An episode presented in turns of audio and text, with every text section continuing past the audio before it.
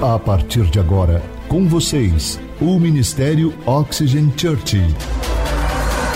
Prepare o seu coração como uma boa terra para receber uma palavra do céu, inspirada e ungida pelo Espírito Santo.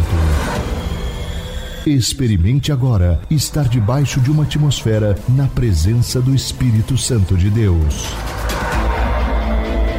Você está pronto? Então prepare-se, porque a palavra chegou.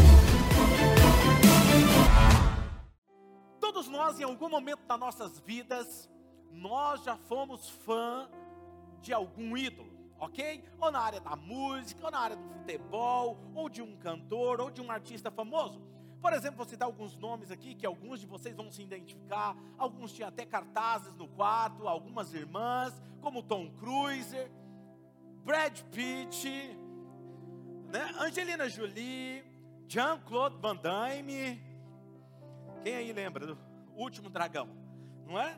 Temos aí Jennifer Lopes e a Cláudia Raia do Brasil, que não podia faltar, cartazes estampados em todos os lugares, né? Maurício Matar, né? E na área da música nós temos algumas pessoas como Justin Bieber, Michael Jackson, né? E aqui do, do Coldplay, e aqui no Brasil, Barões da Pisadinha. Eu sei que muitos de vocês ouvem, o som é bom, agitado, não é?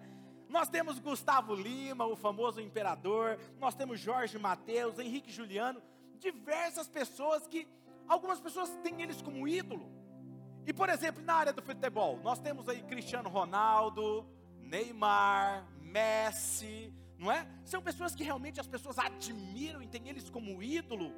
E eu não vou nem falar de time de futebol, porque alguns eu teria que entrar mais profundo, alguns têm toalha de tomar banho, coxa na cama, travesseiro, não é? E se tivesse comida com o logo do time, eu tenho nem te conto. Mas o que me chama a atenção não é o fato de alguém gostar de um artista, de um time, de um ator, não é isso. Mas as loucuras que um fã está disposto a fazer para ter um, apenas um encontro com eles. Apenas um encontro, ou somente ver o seu ídolo pessoalmente. Poxa, eu não vou chegar perto, mas eu estou lá no show.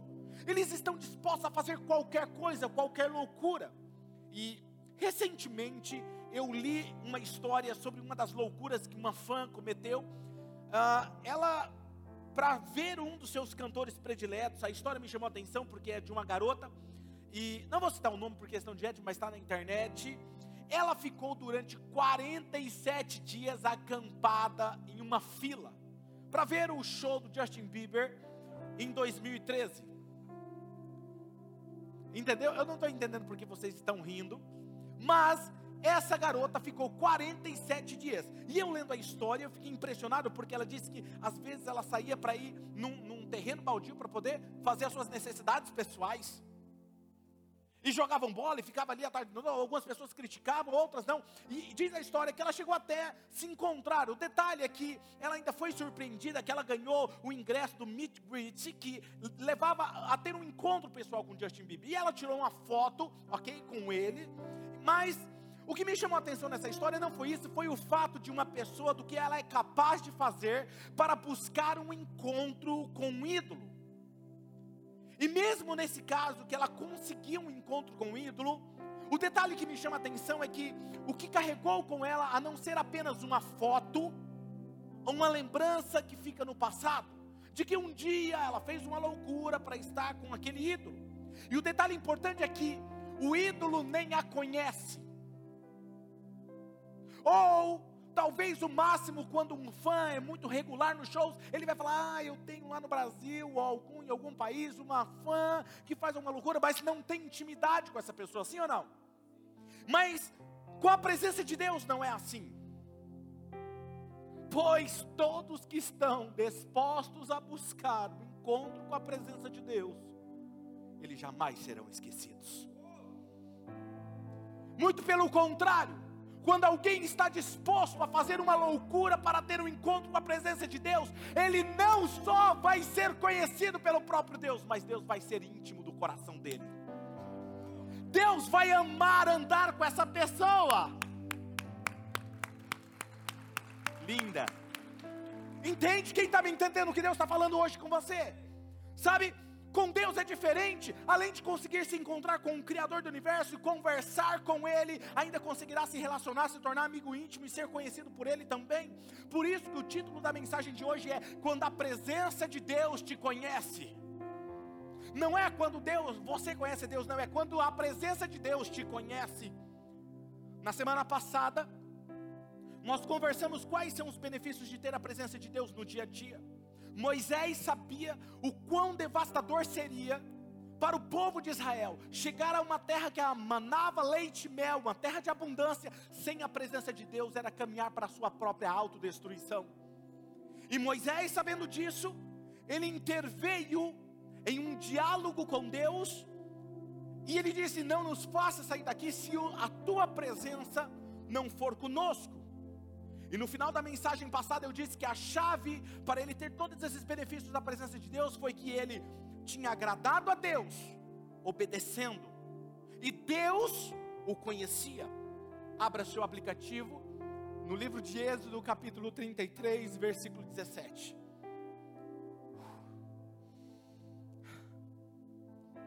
O Senhor disse a Moisés: Farei o que me pede porque eu tenho me agradado de você e te conheço pelo nome.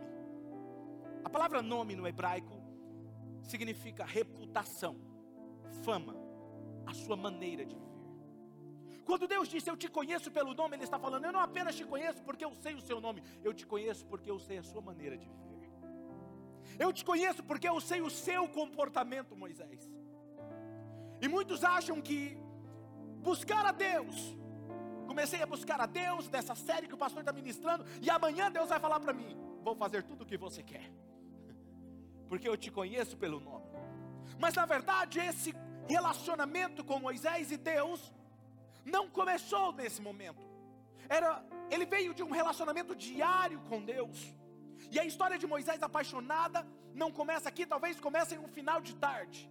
Ele está com um rebanho do seu sogro, e ele tem um encontro com Deus na sarça ardente.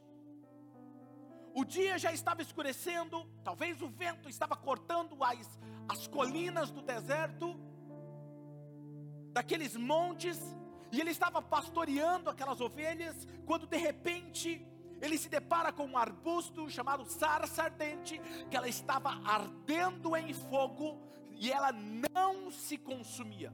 E aquilo chamou a atenção dele.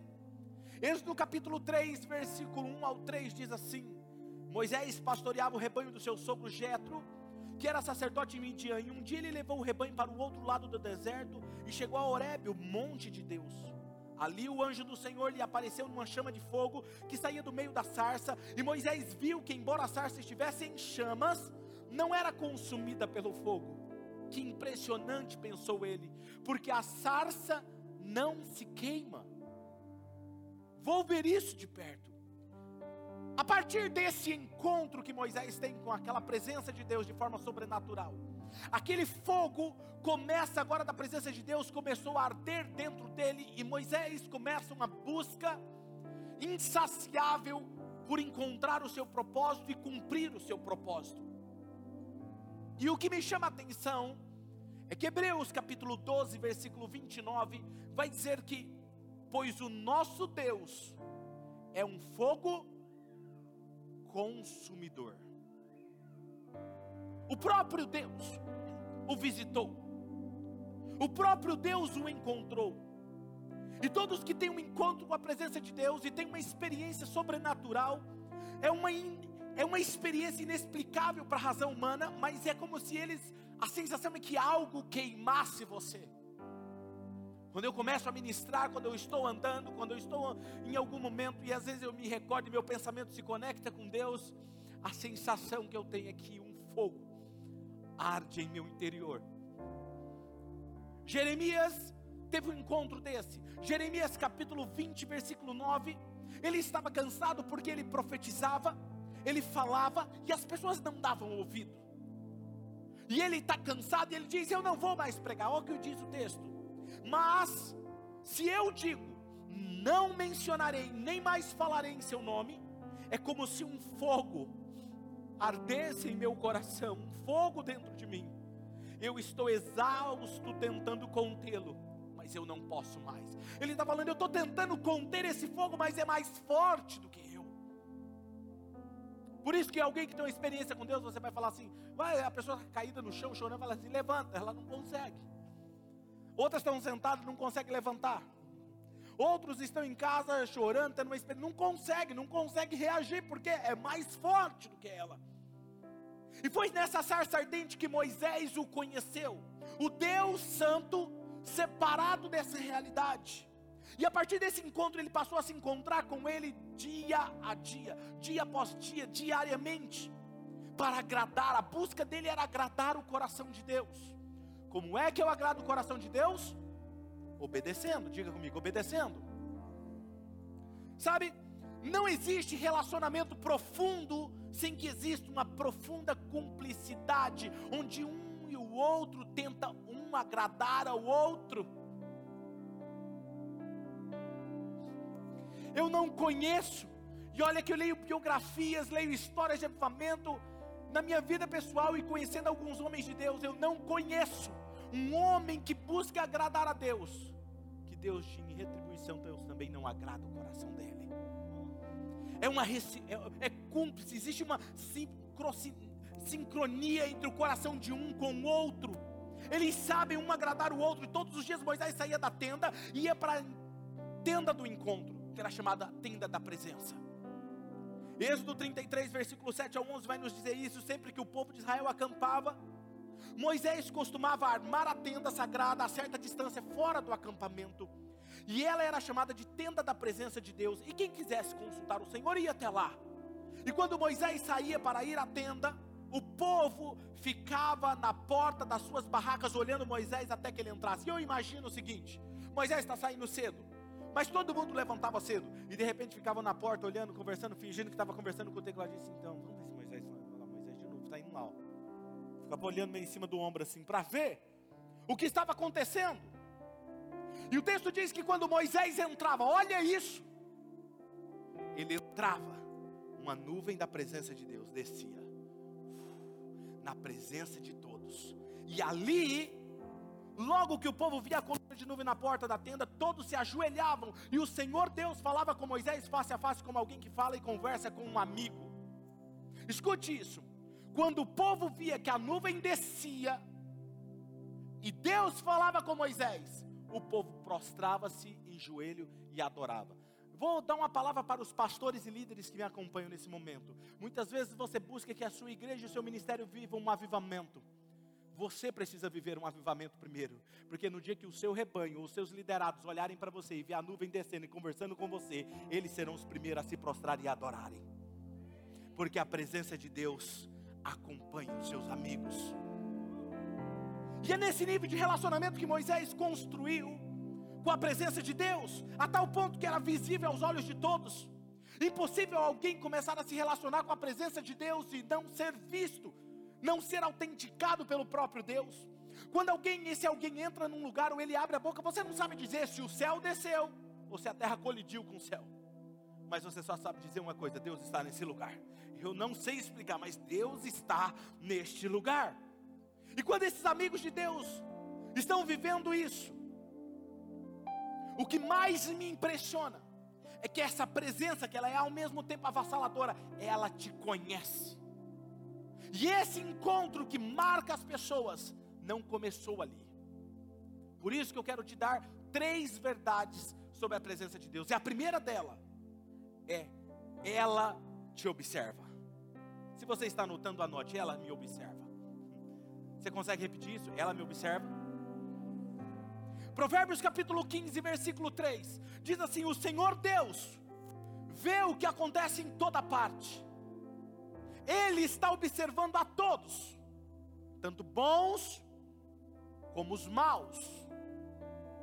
ninguém consegue ficar longe ou se esconder da presença de Deus. Tanto bons quanto os maus, toda a nossa conduta está diante dele. O salmista sabe muito bem expressar isso quando ele diz no Salmo 139, 7: Aonde eu posso ir a fim de escapar do teu espírito? Para onde eu posso fugir da tua presença?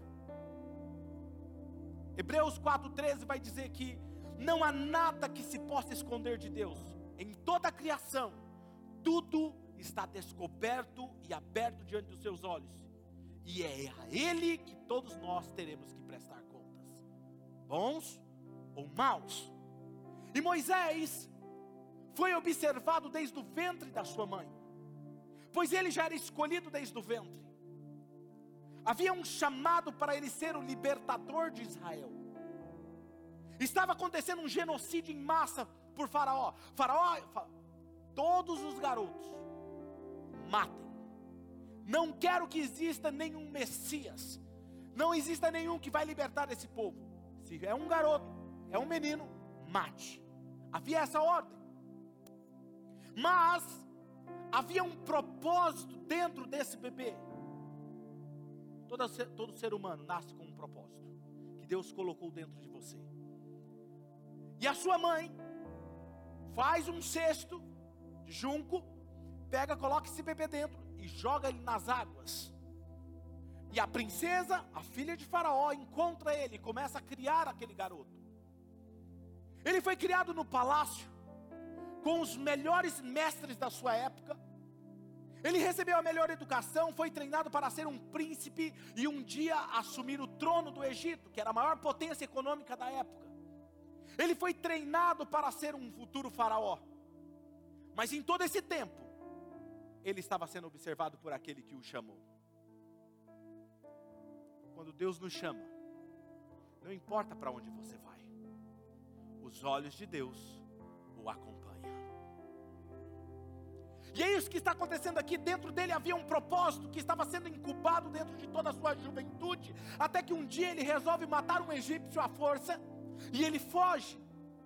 Todo término de um ciclo, escute isso.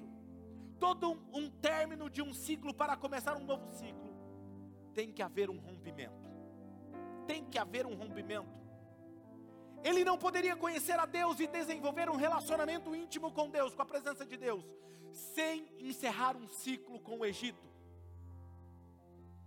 Você não pode viver tudo que Deus implantou dentro de você, sem que haja um rompimento com um ciclo que te mantém na mesma formação que você é hoje. Não tem como. Para viver algo novo, algo velho precisa ser quebrado. Para viver uma visão nova, paradigmas precisam ser quebrados, pressupostos precisam ser desconstruídos. Escute o que eu vou te falar aqui agora. Não existiria Noé sem que ele precisasse romper com a crença da época que não chovia e construir a maior embarcação da história humana. Ele precisou desconstruir uma crença de que não chovia. Deus chega para ele e fala assim: vai chover, vai inundar e vai matar todo mundo. Cria uma embarcação. Se ele não quebrasse a crença que estava dentro dele, ele não seria o Noé que nós conhecemos hoje. Não haveria Abraão, escute, escute isso, não haveria Abraão, o pai da fé, até que ele precisou sair do meio da sua família em busca de uma terra que Deus haveria de mostrar, e viver uma história de fé e ser conhecido como pai da fé, ele precisou dar um passo e sair da sua parentela, do meio dos seus, não é viver perto, é obedecer a Deus em obediência, seguir uma jornada de fé. Ainda na história de Abraão, não existiria ele só pôde enxergar a terra que Deus havia prometido para ele, depois que ele quebrou a aliança com o seu sobrinho. Escute isso que eu vou te falar, porque Deus havia falado, não falou para ele levar ninguém com ele, e ele levou. Tem visão que você só pode enxergar quando aquilo que te cega ou te limita sai do seu caminho. Está cheio de pessoas buscando uma resposta de Deus. Deus me mostra. Talvez Deus não te mostrou ainda porque tem coisas que estão cegando você. Enquanto você não abre mão desse relacionamento, Deus não te mostra o próximo passo.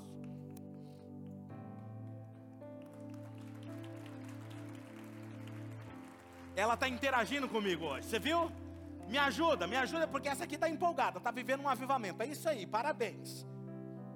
Não haveria Isaac, filho de Abraão, escute isso: não haveria Isaac, o filho da promessa, que se tornaria uma grande nação, até que ele precisasse obedecer o seu pai, passar pelo holocausto de sacrifício, até ele ser a semente que se tornaria uma grande nação. Por quê? Porque o propósito só acontece quando existe obediência. Ele precisou ir até o sacrifício, ele precisou obedecer mesmo sem entender. Porque não existe cumprimento de propósito sem obediência.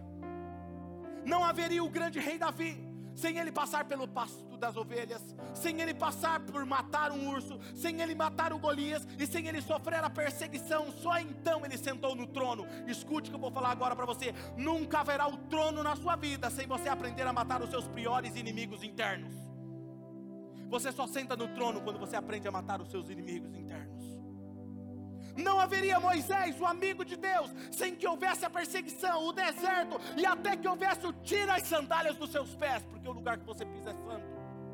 Nunca haverá um relacionamento profundo com a presença de Deus, sem você entender que existe um nível mais profundo de rendição. Não haveria Daniel sem a cova dos leões. Não haveria Sadraque, Mesaque e Abednego sem a fornalha de fogo. Não haveria Jesus, o grande Salvador da humanidade, sem que ele passasse pelo Getsemane e pela cruz. Nunca haverá realização de um propósito sem que haja uma entrega da sua própria vida pelaquela causa. A semente só dá vida quando a velha vida se rompe como uma casca. Uma semente, quando ela é plantada ao chão, ela só nasce quando aquela velha casca se rompe. Muitos de vocês ainda não estão vivendo algo novo e grandioso porque estão apaixonados demais, apegados demais com o passado, apegados demais com o medíocre, apegados demais com o raquítico, apegados demais ao vício, apegados demais ao pecado. Agora você deve estar se perguntando, mas pastor, o que que isso tem a ver com a presença de Deus me observando? Porque nunca haverá algo novo sem que você antes seja incubado. Não entendi, pastor. Gênesis capítulo 1, versículo 2 diz: A terra era sem forma e vazia, sem um ser vivente, estava coberta por um mar profundo, e a escuridão cobria o mar, e o Espírito de Deus se movia por cima das águas. O termo para vazio aí é caos, algo deformado, sem ordem. E o Espírito de Deus pairava como se estivesse incubando a própria existência. Escute, só depois surgiu um bosque paradisíaco chamado Jardim do Éden. Só pode surgir algo novo na sua vida ou no seu ministério se você se permitir ser observado por Deus sem que Ele faça nada sobre você, apenas te olhando. Por quanto tempo na minha vida eu busquei, busquei, busquei, e parece que meu ministério não acontecia, minha vida parece que não andava, mas eu sabia que Ele estava me observando. Há momentos em sua vida que você pode parecer que Deus não está por perto, mas é exatamente nesse processo que Ele vai extrair o melhor de você, fazer sair aquela pessoa de dentro de você que Ele realmente criou para ser. Segunda verdade sobre a presença de Deus, ela te esquadrinha enquanto ela te observa. Salmo 101, versículo 6 e 7 diz assim: Meus olhos aprovam quem? Os fiéis da terra, e eles habitarão comigo. Somente quem tem vida íntegra me servirá. Quem pratica fraude não habitará no meu santuário. O mentiroso não permanecerá na minha presença. Forte, né? É impossível estarmos diante dele e não sermos esquadrinhados durante todo o processo. Palavra esquadrinhar significa examinar minuciosamente, procurar por algo em todos os cantos e lugares. Quem deseja ser amigo de Deus, desenvolver um relacionamento com Ele, precisa amar a correção, amar mudar de rota, amar mudar de comportamento. Deus, Ele não espera a sua perfeição, mas Ele busca um coração ensinável como a água maleável. Lembra? Quebrantado, maleável, fácil de se mudar. É isso que ele busca. Você, ele fala assim: venha como você está. Só apenas me siga, que enquanto você me segue, eu te transformo. O problema é que está cheio de gente querendo seguir Jesus, continuar com a mesma vida de antes. Não tem como. Não tem como. Perceba que o texto diz: quem pratica fraude não habitará no meu santuário. O mentiroso não permanecerá na minha presença. E o fraudulento e lábios mentirosos não é aquele que faz uma fraude. Ah, aquela pessoa cometeu uma fraude. Ou aquele que pronunciou uma mentira dos seus próprios lábios. Não. É muito mais profundo do que isso, porque o termo usado aqui para fraude é rimia. Aquele que engana, aquele que tem um coração traidor. O mentiroso não permanecerá na minha presença, não é aquele que mente com seus lábios contando uma mentira, mas é aquele que a sua vida é uma mentira. Transparece ser uma coisa, enquanto por trás ele é outra. Deus está falando, esse tipo de gente não habita na minha presença. Isso se chama hipocrisia. Hipocrisia foi tudo que Jesus condenou em sua época. Ele reúne seus discípulos e diz: Ó, de tudo que vocês devem se guardar, guarda do fermento dos fariseus, hipócritas. Transparece ser uma coisa enquanto é outra. Quando eu olho para isso, eu chego apenas a uma conclusão: ninguém conseguirá andar com Deus sem ser transformado. Porque Sua presença esquadrinha o mais profundo do nosso ser, os recônditos mais escuros dos nossos corações, os pensamentos mais perversos e sujos, incompatíveis com a Sua palavra, eles são achados com somente uma varredura do Seu olhar sobre nós pecado de Corá. Certa vez tínhamos Corá, Abirão e Datã.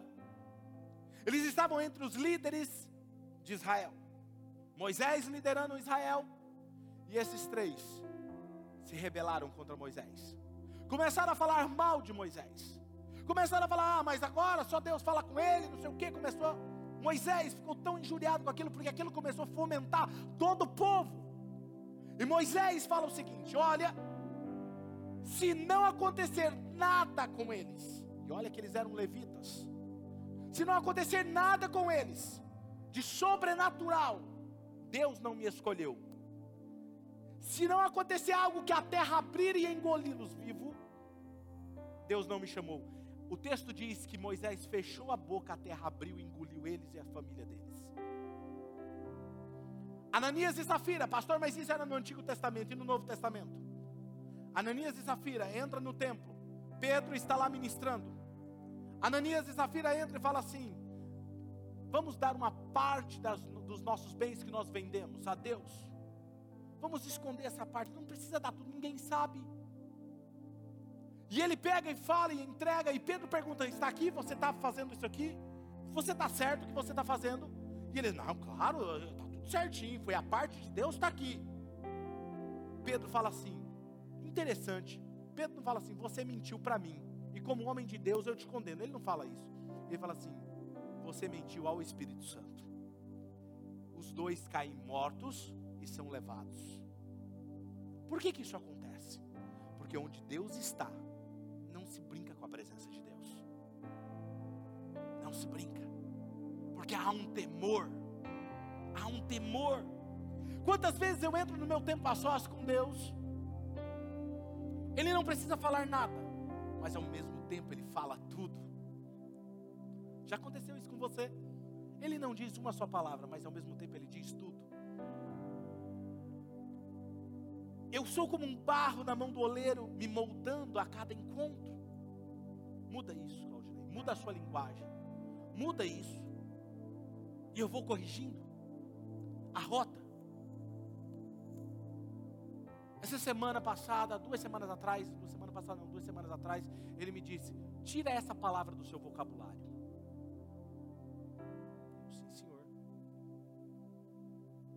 Porque eu quero me tornar em alguém parecido com ele. Por isso o profeta Isaías disse: Eu vi o Senhor assentado no alto e sublime trono, e os meus olhos viram o rei. Olha que interessante, Isaías 5, 6, versículo 5. Ele diz: Então eu gritei. O que, que ele fez? Gritou. Ele não disse assim, ai, não, ai de mim. Ele gritou. Eu estou perdido, pois sou um homem de lábios impuros, e eu vivo no meio de um povo de lábios impuros, e os meus olhos viram o Rei, o Senhor dos Exércitos. Escuta aqui. Deus se manifesta. Deus não fala nada para Isaías. Deus não vira para ele e fala assim: Isaías, nossa, eu estou manifestando aqui, cara, mas tá difícil, hein? Você está toda a vida toda corrompida. Enche seus lábios, ó. Hum, não dá não. Você precisa mudar para eu continuar me encontrando com você. Deus não faz isso. Deus se manifesta e o fato dele se manifestar, Isaías olha e fala assim: Lembra do olhar? O olhar vasculhou ele e ele fala assim: Cara, eu sou um homem de lábios impuros e habito no meio de um povo de puros em lábios, e os meus olhos viram o rei quando eu digo que alguém, quando encontra a presença de Deus, ele não continua do mesmo jeito. Porque ele sabe quem ele é. Deus não disse nada e ao mesmo tempo ele falou tudo com Isaías. E o mais interessante é o que acontece quando ele grita. Olha o que acontece. Ele grita. E quando ele grita é um ato de reconhecimento. Diga comigo, reconhecimento. Quando ele reconhece quem ele é, olha o que acontece. Versículos 6 e 7. Logo, um dos serafins voou até mim trazendo o quê? brasa viva, que havia tirado do altar como uma tenaz. Com ela tocou a minha boca e disse, ou seja, o lugar de vulnerabilidade dele: Veja, isso tocou os seus lábios, por isso a sua culpa será removida e o seu pecado será perdoado. Quando você reconhece quem você é, há arrependimento. Quando há arrependimento, o fogo da presença de Deus purifica você. E aonde é o ponto de vulnerabilidade, você será marcado para sempre. o fogo da presença que purifica e transforma. 2 Coríntios 3,18 diz que, e todos nós que com a face descoberta, contemplamos a glória do Senhor segundo a sua imagem, estamos sendo transformados com glória cada vez maior, a qual vem do Senhor, que é o Espírito. Por isso que você vai ler um texto lá em Efésios capítulo 4, versículo 22 ao 32. Olha o que diz: Quanto à sua antiga maneira de viver, vocês foram ensinados ao que? Despir-se do velho homem que se corrompem por desejos enganosos, a serem renovados no modo de pensar, de revestir de um novo homem criado para ser semelhante a Deus, em justiça, em santidade, provenientes da verdade. Portanto, cada um de vocês deve abandonar a mentira, a vida mentirosa, falar somente a verdade ao seu próximo, pois todos nós somos membros de um mesmo corpo. Quando vocês ficarem irados, não pequem. Apaziguem a sua ira antes do sol se pôr.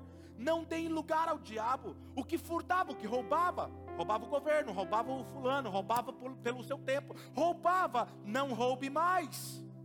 Antes, trabalhe fazendo algo de útil com as mãos, para que o que tenha que tenha o que repartir com o que estiver em necessidade. Nenhuma palavra torpe saia da boca de vocês apenas a que for útil para edificar os outros, conforme a necessidade, para que conceda graça àqueles que estão ouvindo, ou seja, produza fé naqueles que estão ouvindo. Não entristeça o Espírito Santo, com o qual vocês foram selados para o dia da redenção. Livrem-se de toda amargura, ressentimento do coração de vocês, ira, gritaria, calúnia, bem como toda maldade. Sejam bondosos, compassivos uns para com os outros, perdoando-se mutuamente, assim como Deus perdoou em Cristo Jesus. Tem que haver uma mudança. E o que acontece? Ela te observa, a presença de Deus te observa. Segunda coisa que ela faz enquanto está te observando, ela está te esquadrinhando durante todo o processo. E quando você é aprovado, você vai para um próximo nível. E a terceira verdade, ela te aprova. Ou ela te reprova.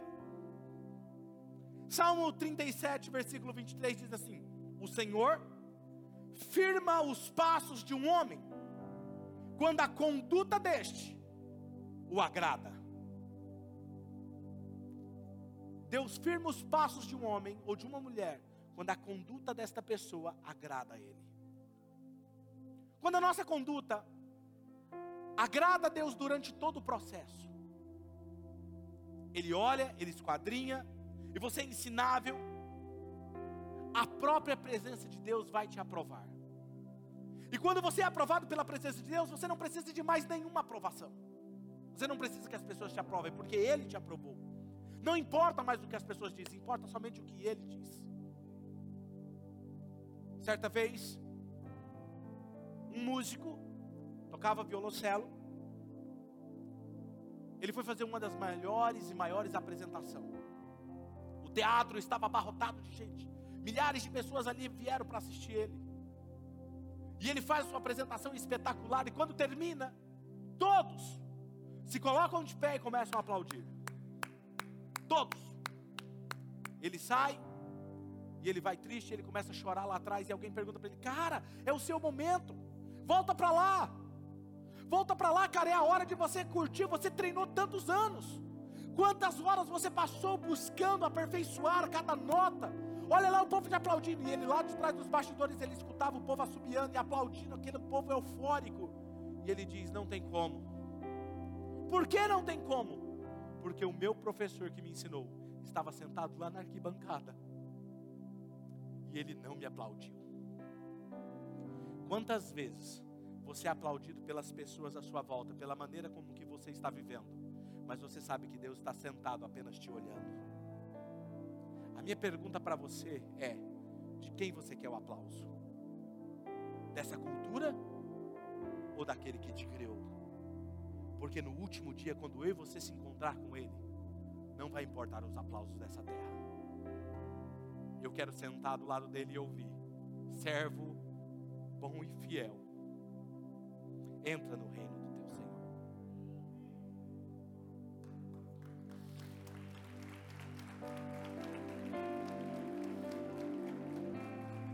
ainda pensando na história de Moisés, para caminharmos para o final, qual foi a maior aprovação dele? Pensa comigo. Será que foram os sinais que aconteciam? Os milagres que aconteciam? Porque Jesus disse que no último dia terão pessoas que ficarão de fora e vão dizer: Mas Senhor, nós expulsamos demônios em Teu nome, em Teu nome realizamos milagres. E eu vou dizer: Para trás de mim, porque eu não vos conheço. Então o que aprovou Moisés não foram os sinais. Não foi as vitórias, não foi o anjo do Senhor andando com eles. Não foi o mar vermelho abrir, não foi o maná caindo. O que que trouxe a aprovação de Deus? Diga comigo, o legado. O legado. A sua maneira, escuta isso. A sua maneira de viver autentica as pessoas à sua volta a viverem o mesmo que a minha pergunta hoje para vocês sua maneira de viver hoje, como você vive diante das pessoas, longe dos olhos das pessoas, quem você realmente é? Os seus filhos podem viver como você vive? Eles podem copiar a sua maneira de viver? Eles podem receber o peso da sua conduta, sua maneira de viver? Você quer isso para eles? Você pode hoje fazer uma oração e falar assim: Deus, a maneira com que eu vivo hoje está tão intra, íntegra que eu quero que os meus filhos vivam o peso do que eu estou vivendo.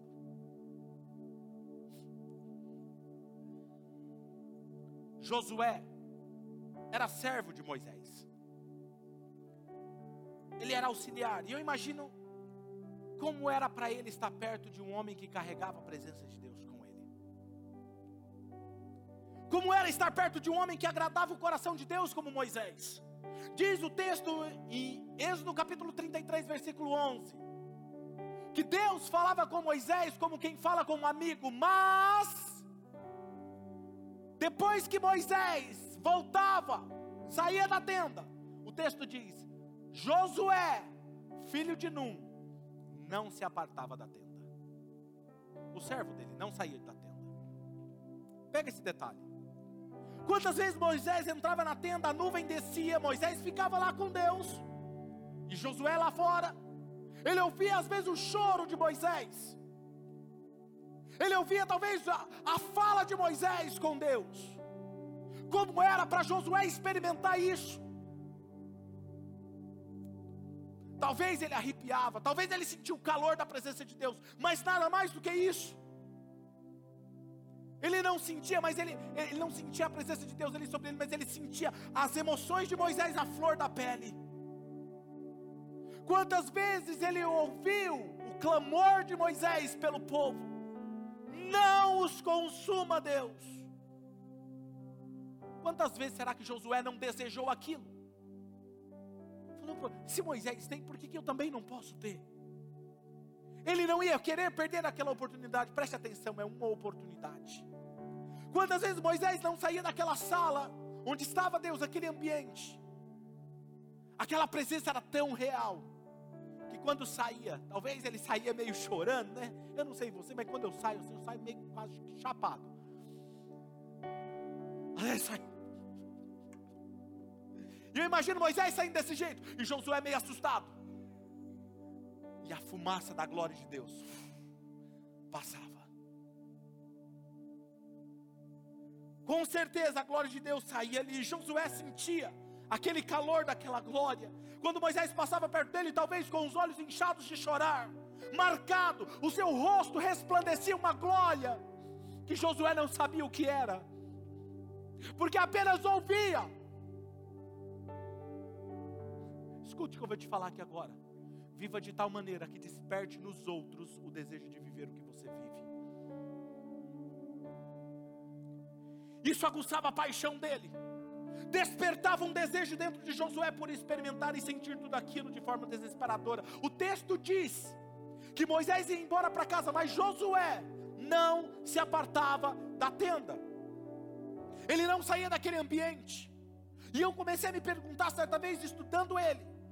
E se Josué tivesse aqui, nós perguntássemos para ele: Josué, por que, que você não ia embora, cara? Você ficava lá o dia inteiro com Moisés, acabava o dia, Moisés voltava para casa. Por que, que você não voltava? Puxa, oh, vai dar tempo pelo menos de assistir o jogo hoje do Palmeiras, né?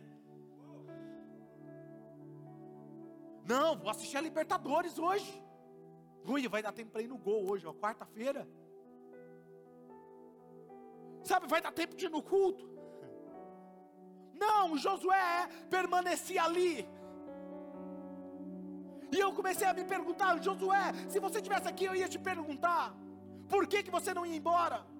Por que, que você não ia junto com Moisés? Talvez ele responderia: Eu me sentia desfalecido. O meu corpo estremecia só de passar perto de Moisés. Eu sentia algo sobrenatural. Eu tinha que saber o que era aquilo.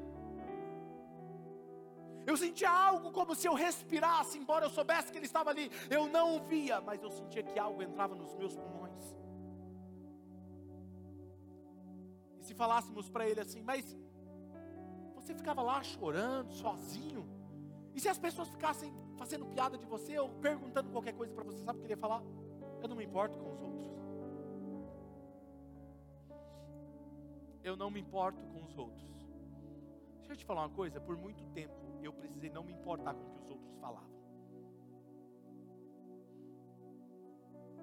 Eu tinha os meus horários de oração, de passar tempo com Deus. E eu lembro que uma vez chegou um amigo na minha casa, bem no horário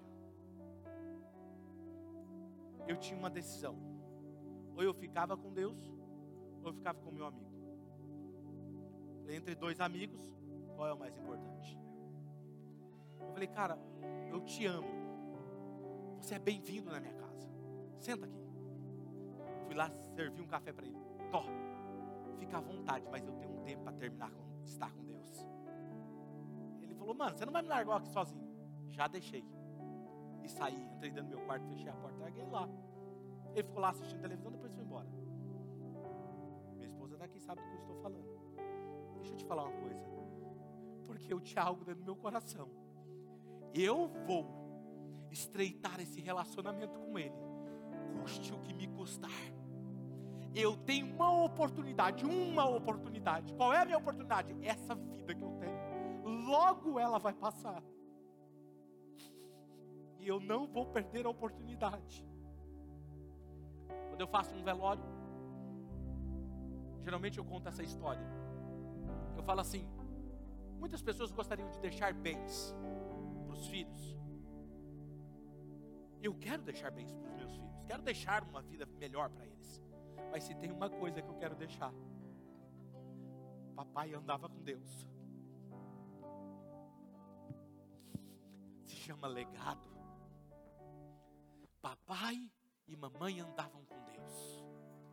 Quantas vezes eu saí do meu quarto, passei e meu pai estava orando, lendo a Bíblia, quantas vezes eu ouvi Deus falar através da boca do meu pai.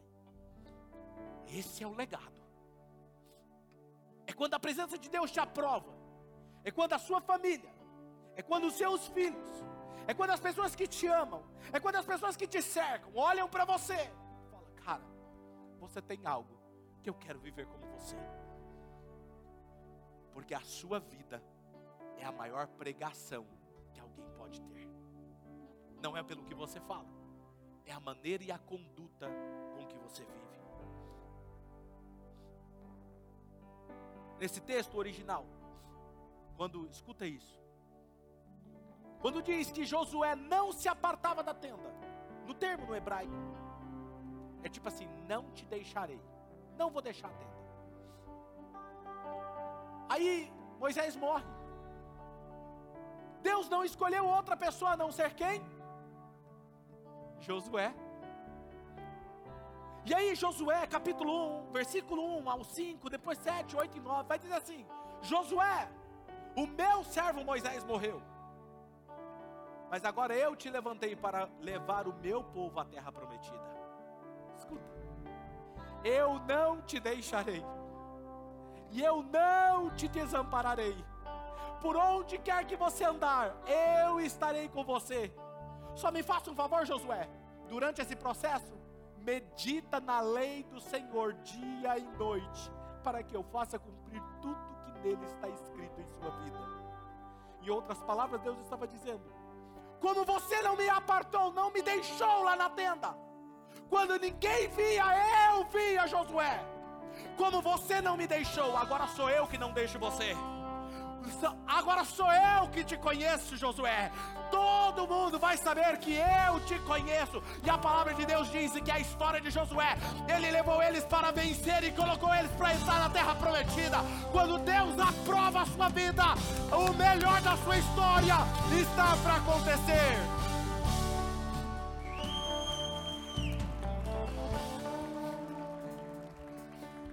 Talvez eu pense que Josué cantava com as mãos levantadas. Sabe o que significa mãos levantadas quando você adora? Você viu a nossa banda fazendo? Significa rendição. Sabe quando um policial armado chega para uma pessoa e aponta a arma, o que, que ele diz? Mãos para o alto. Significa, estou rendido. Quando você levanta as mãos, sabe o que, que diz no Antigo Testamento? O sacerdote aspergia o sangue sobre a tampa da arca. Depois ele levantava as mãos para o povo em sinal de bênção sobre o povo, lembrando Deus do sacrifício. Quando você levanta as mãos, lembra do sacrifício de Jesus. Conduta limpa. Talvez ele estava com a mão levantada e cantava: Cai sobre os meus ombros. Você consegue cantar um pedacinho? Cai sobre os meus ombros, mostra-me tua glória. Só um pedacinho, só para a gente imaginar Josué cantando isso. A tenda escura, o resto do pavio fumegando uma fumaça. Cai sobre meus ombros e brilha o meu rosto. E brilha meu rosto. Se tu estás aqui. Imagine ele com as mãos levantadas.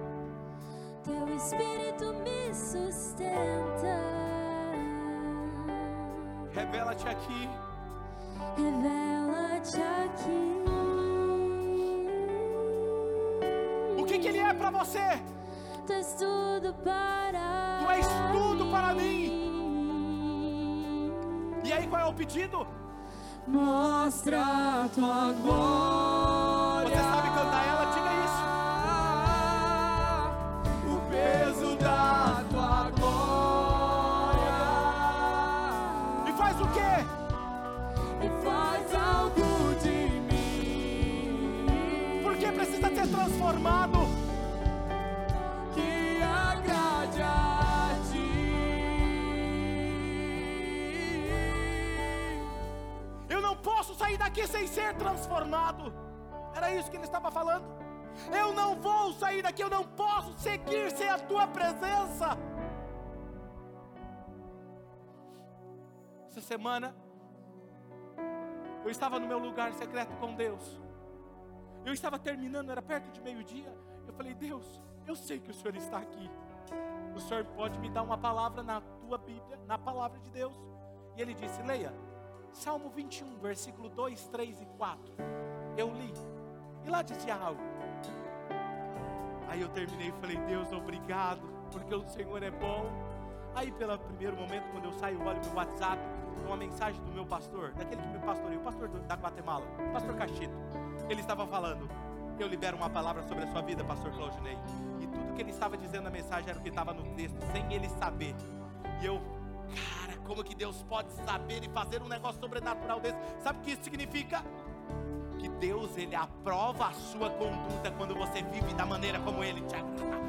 Se você precisa entender isso, se tem algo em você que Ele está vasculhando, olhando e diz: Isso aqui não me agrada, você precisa arrancar. Tira isso aqui, Deus não te agrada, isso aqui também não, toma isso aqui. Por quê? Porque eu estou rendido, rendido.